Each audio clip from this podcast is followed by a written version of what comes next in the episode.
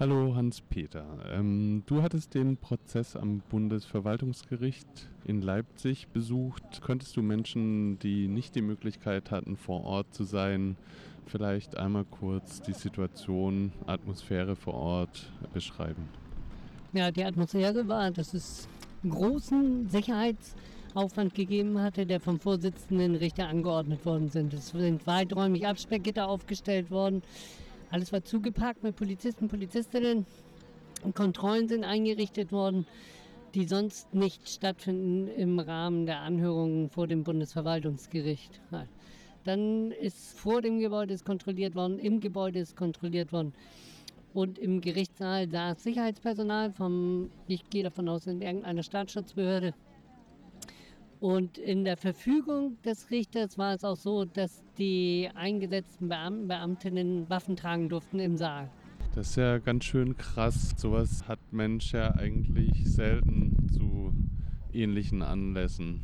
Äh, meinst du, das hing vielleicht auch mit, mit der Demo im Vorfeld zusammen oder ist das generell das Ding? Was da deine Einschätzung? Na, ich kann das wirklich nur einschätzen. Kein, nichts von dem, was ich jetzt sage, ist irgendwie gesichert, weil ich wüsste oder gesehen hätte, dass das auf der Grundlage passiert ist. Ich gehe davon aus, dass der Vorsitzende Richter eine Gefahrenprognose bei der Polizei eingeholt hat. Die haben sich an die nächsthöheren Stellen gewendet und die haben das Ganze gefährlich gemacht, auch aufgrund der Demonstration, die davor stattgefunden hat und auch aufgrund der Vorfälle im Silvester und letzten Jahres. Also.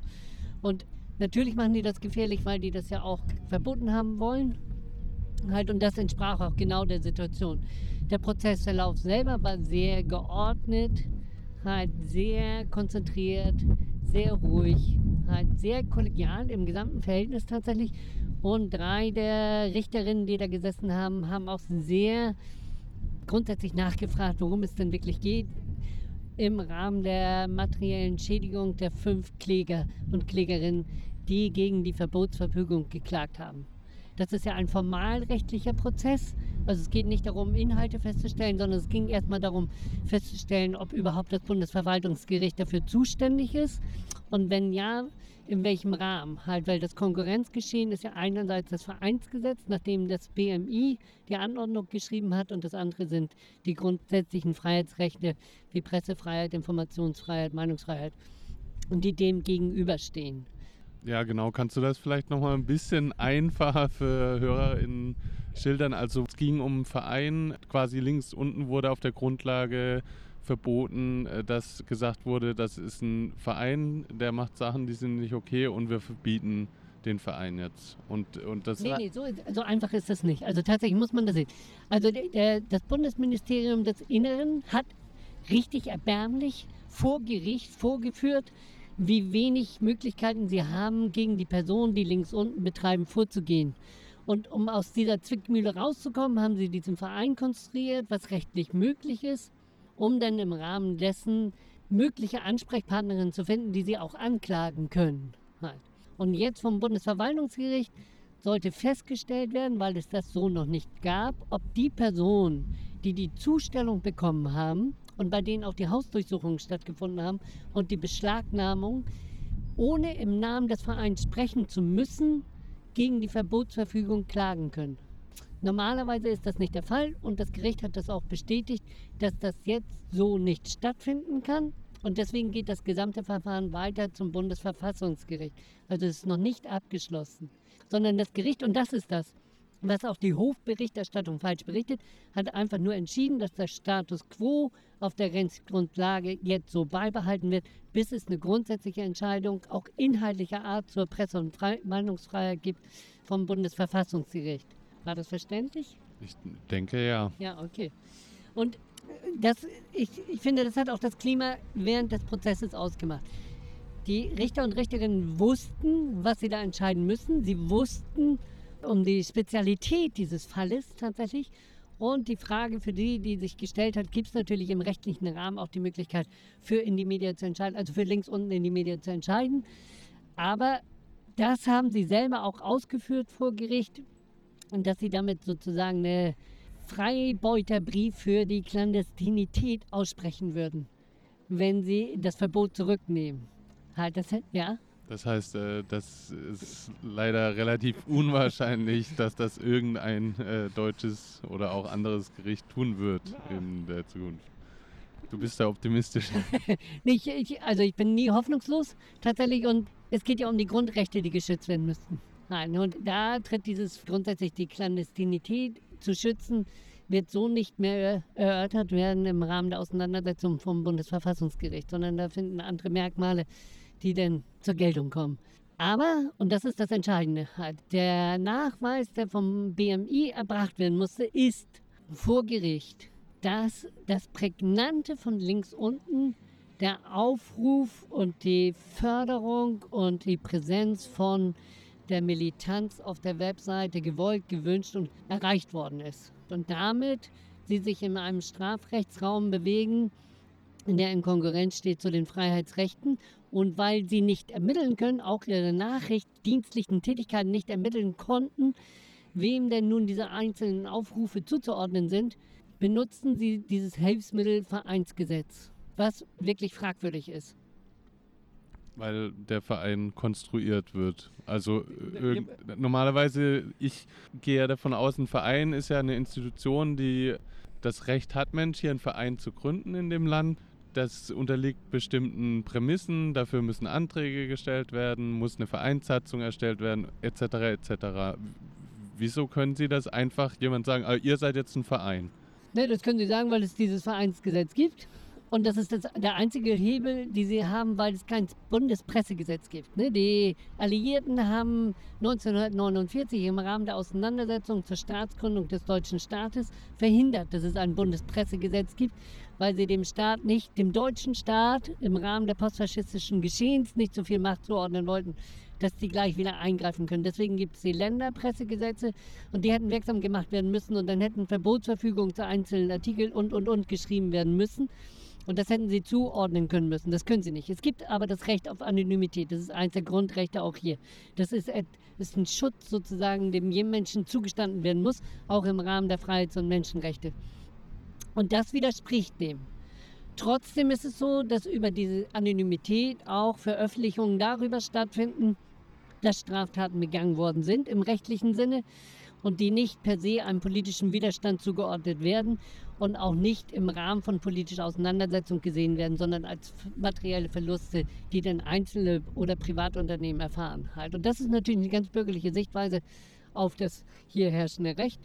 Und da geht dann Bundes, das Bundesverwaltungsgericht konform und sagte, okay, und im Rahmen dessen nehmen Sie das Vereinsverbot nicht zurück und Sie wissen, das geht ans Bundesverfassungsgericht und die sollen da grundsätzlich drüber entscheiden.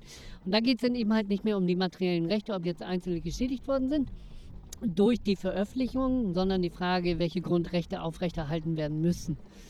So und tatsächlich haben sie das Hilfsmittel benutzt, dass die fünf Personen, die nun geklagt haben, ihr Recht in Anspruch genommen haben, sich nicht dahingehend zu äußern, ob sie Betreiberinnen von links unten sind oder nicht, sondern einfach nur die Klage führen, dass das Verbot aufgehoben wird, damit die ihnen entstandenen Nachteile auch aufgehoben werden.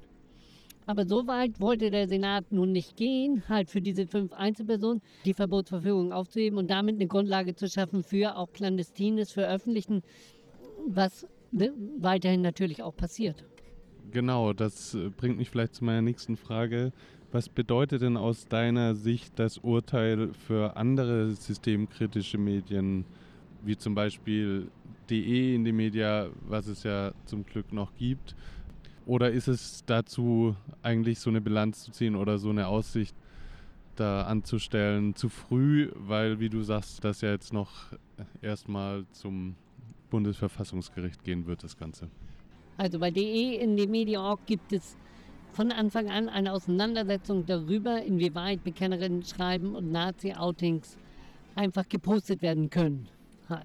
Und es sind Regularien entwickelt worden, die das für in DE in die Media.org möglich gemacht haben, auch gerade erst recht nach der Schließung, auch mit diesem politischen Auftrag aus dem Widerstand heraus, und zwar aus dem gesamten Widerstand heraus, berichten können zu wollen und eine Open-Posting-Plattform zur Verfügung zu stellen, die es möglich macht, aufzuzeigen, dass es einen Widerstand gibt. Und im Rahmen dessen wird auch gehandelt, aber es ist nicht prägend für das, was bei DE in die Media.org stattfindet. Und das ist der Unterschied zu dem, was links unten in die Media.org gemacht hat. Also theoretisch gibt es überhaupt keine Handhabe, aber aufgrund der Tatsache, dass der Rechtsstaat zu einem Sicherheitsstaat umgebaut wird und mehr und mehr sich die autoritäre Praxis der Sicherheitsbehörden durchsetzt und auch alle Sicherheitsbehörden, insbesondere die Polizei, vor, seit und nach dem G20 daran arbeitet, die Sicherheitsstandards hingehend zu einem Sicherheitsstaat zu verändern und die Rechten ganz stark daran interessiert sind, dass nicht mehr über ihre verbrecherischen Tätigkeiten berichtet wird, geht DE in die Medien davon aus, dass die Angriffe folgen werden. Auf welcher Rechtsgrundlage auch. Die Häme und Freude der Vertreter, der rechtlichen Vertreter vor dem Bundesverwaltungsgericht, vom Bundesministerium des Inneren zeigt auf, dass sie a. sich nicht sicher waren, ob sie mit diesem Rechtsgeschehen überhaupt durchkommen und b dass sie jetzt Grundlagen glauben für sich geschaffen zu haben, um auch andere Plattformen angehen zu können, die ihnen ein Dorn im Auge sind im Rahmen emanzipatorischer, sozialer, befreiter Politik. Tja, das äh, bringt mich vielleicht zu der Frage, wie denn jetzt so eine Resonanz darauf aussehen könnte oder müsste eigentlich, weil auf das Links-Unten-Verbot ist ja erstmal äh, direkt danach äh, kaum äh, etwas gefolgt. Oder würde ich aus meiner Sicht sagen, da war echt wenig los, was äh, Solidarität angeht.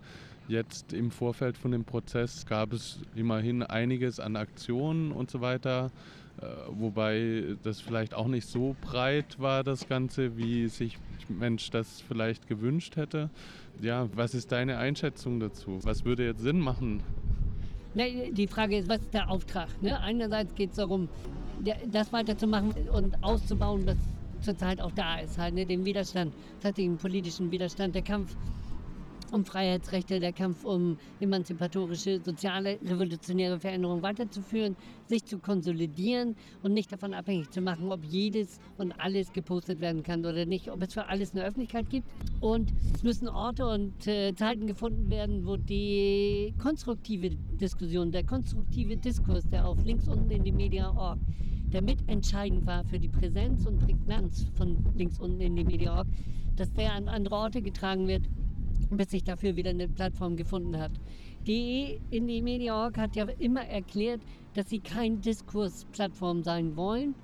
Und natürlich würde das auch beinhalten für sie, dass sie in einem riesen Umfang organisatorisch umstellen müssen. Halt. Ich finde, alle sollten jetzt klar zur Ruhe kommen. Das war erwartbar, dass das Bundesverwaltungsgericht so entscheidet. Und die Rechtsanwälte und Rechtsanwältinnen haben hervorragende Arbeit geleistet, dadurch, dass sie das überhaupt zur Entscheidung gebracht haben und dieses Verfahren nicht von vornherein abgewürgt worden ist.